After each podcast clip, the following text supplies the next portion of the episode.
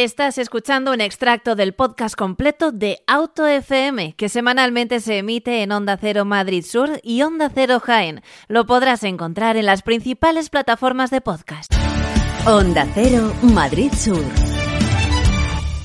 Seguimos adelante y vamos a hablar un poquito con, Pedro Arroyo, eh, el director de desarrollo de negocio de CESBIMAP, y nos va a contar un proyecto que tiene muy interesante en CESBIMAP, pero como siempre nos gusta, eh, Pedro, aunque lo hemos dicho y lo hemos contado muchas veces aquí en, en Auto FM, eh, ¿qué es CESBIMAP? Cuéntanos, muy resumido, porque si entramos en detalles... Píldora. píldora de, de, qué es CESBIMAP. CESBIMAP es el centro de investigación y desarrollo destinado a la seguridad vial del grupo MAFRE. Es un centro de investigación especializado en automoción, con una filosofía de eh, conocer cada vez más sobre las características de todos los vehículos que circulan eh, en las zonas que, conocemos eh, para pues eso para conocer los riesgos las oportunidades cómo, cómo repararlos lo mejor posible y, al final pues revertir a la sociedad y también a, a Mafre, a nuestro socio, pues ese conocimiento eh, pues para ser mejor, mejor gestor de, toda esa movilidad. Y en este momento, estar en CESBIMAP, en este momento en el que el coche eléctrico, el coche hidrógeno, el coche autónomo, eh, tendréis allí proyectos eh, a mansalva. Es apasionante. Yo, que me he incorporado hace pocos meses a, la empresa, pues la verdad es que estoy viviendo, como digo, es como entrar al parque de atracciones si te gustan los coches, ¿no? que, es mi caso. Y, pongo un, ejemplo de lo que está ocurriendo. Eh, nosotros uno de los departamentos de ingeniería en los que más proyectos estamos desarrollando es el departamento que se llama CASE, CASE, que, son el acrónimo que ya conocemos todos de vehículo conectado, autónomo, shared, compartido y, electrificado, ¿no? CASE. Eh, ese hace unos pocos años era el departamento de electromecánica.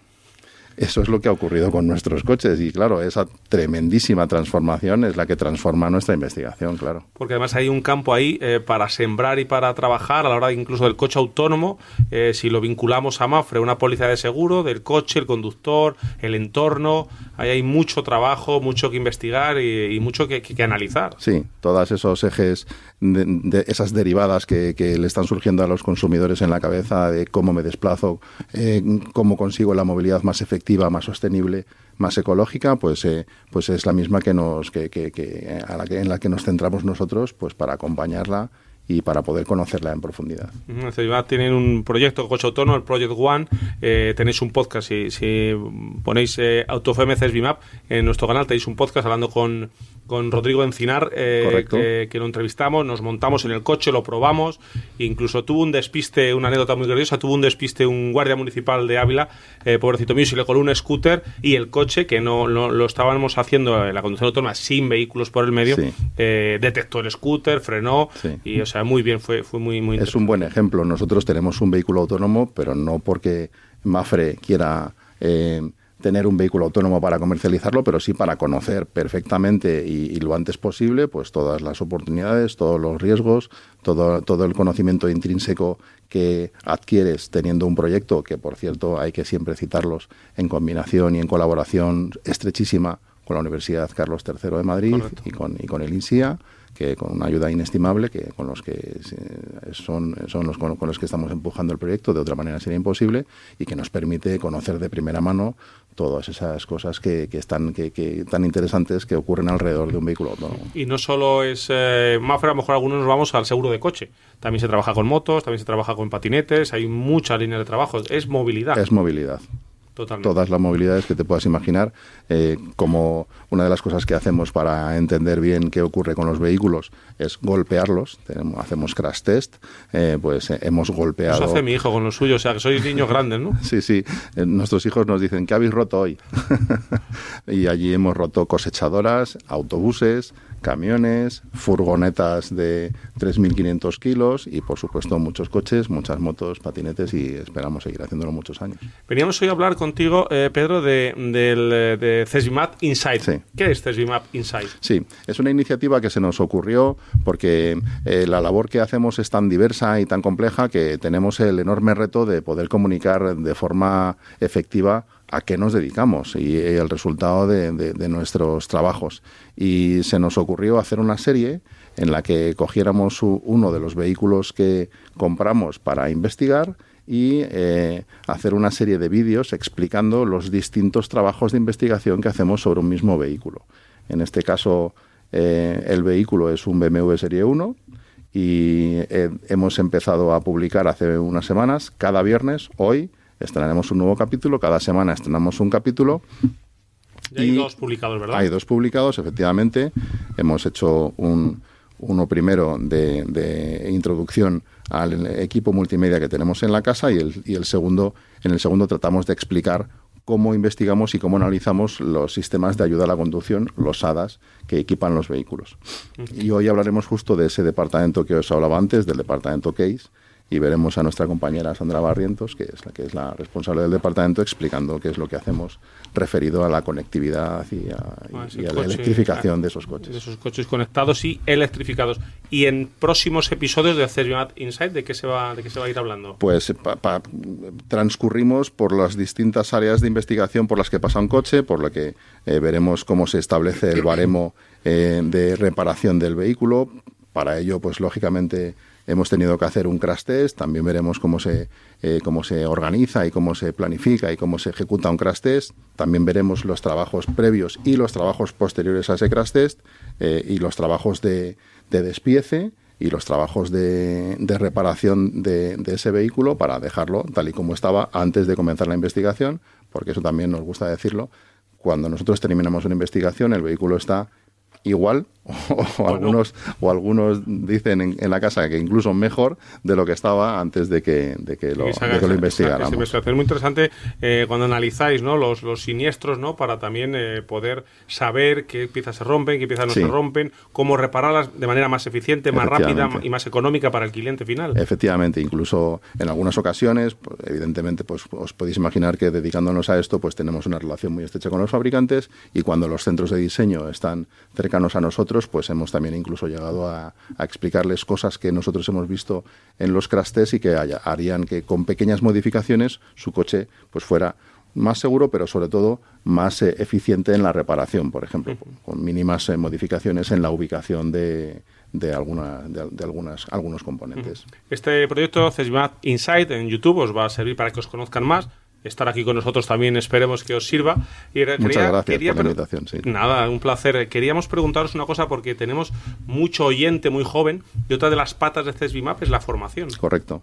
Tenéis, eh, Mira, esta semana estamos haciendo algo de énfasis o bastante énfasis comunicacional en, en un programa formativo gratuito eh, en, el que, en el que la gente eh, puede eh, incorporarse. Tiene además empleabilidad garantizada. el que esté interesado en esto, pues que se conecte a nuestras redes sociales, que busque CESBIMAP en redes sociales y lo encontrará.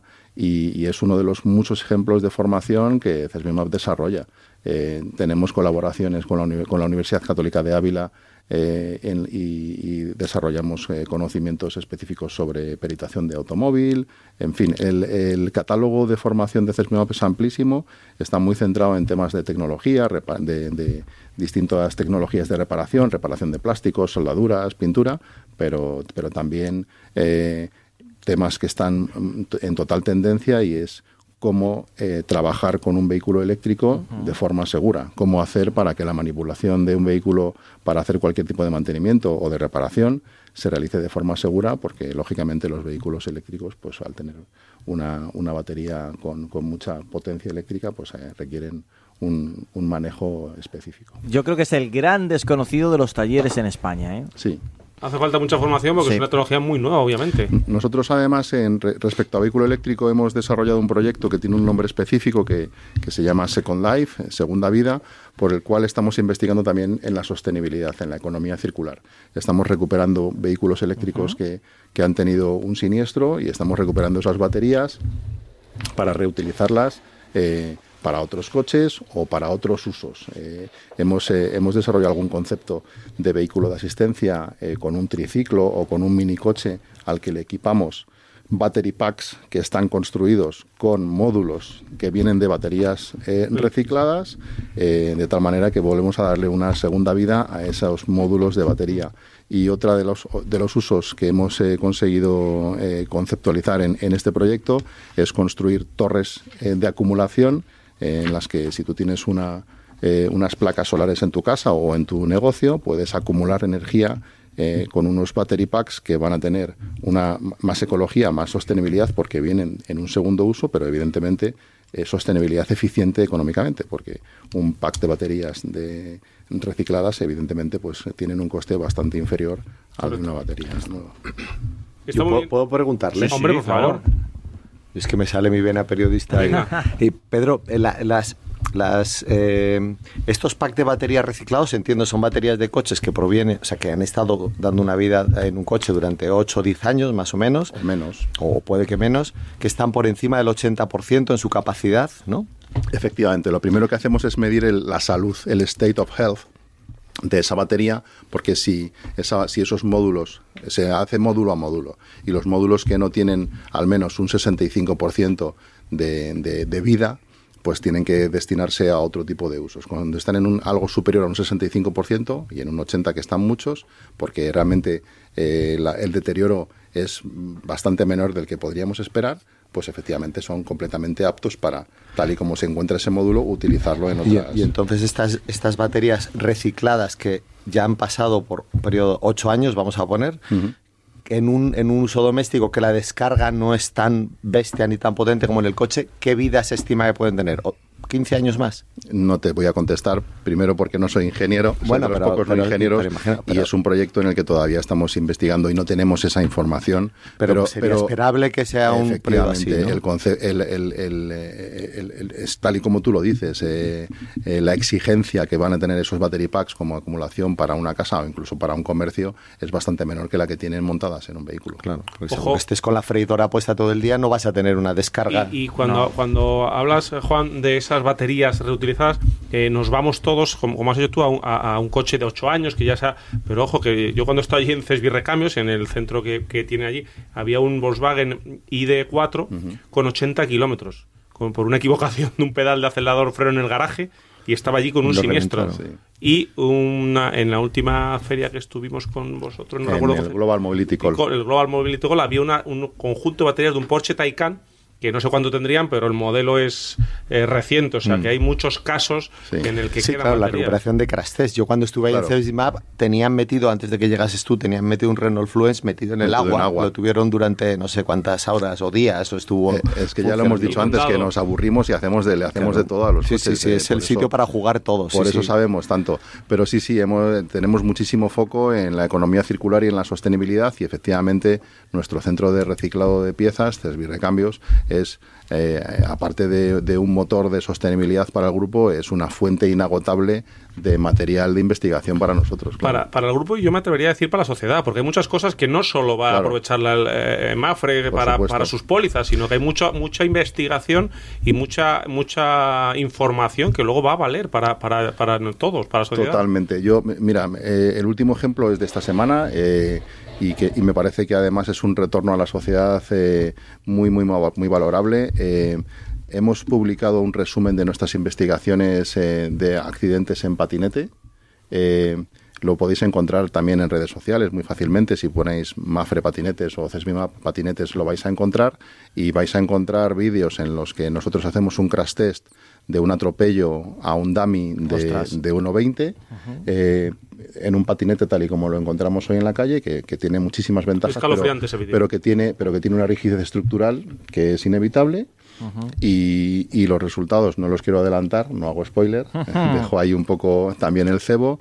Eh, los resultados de ese golpe son, son realmente serios y después hacemos, repetimos ese crash test con un prototipo que hemos desarrollado de, de un bumper, de una especie de paragolpes, que también sirve además para guardar un casco y que hace que disminuya la gravedad de ese golpe mm, eh, eh, de una forma drástica y que además pues estamos buscando vías para que para que de alguna manera llegue a la sociedad ese ese prototipo de uso que tenemos eh, registrado porque es uno de nuestros fines efectivamente.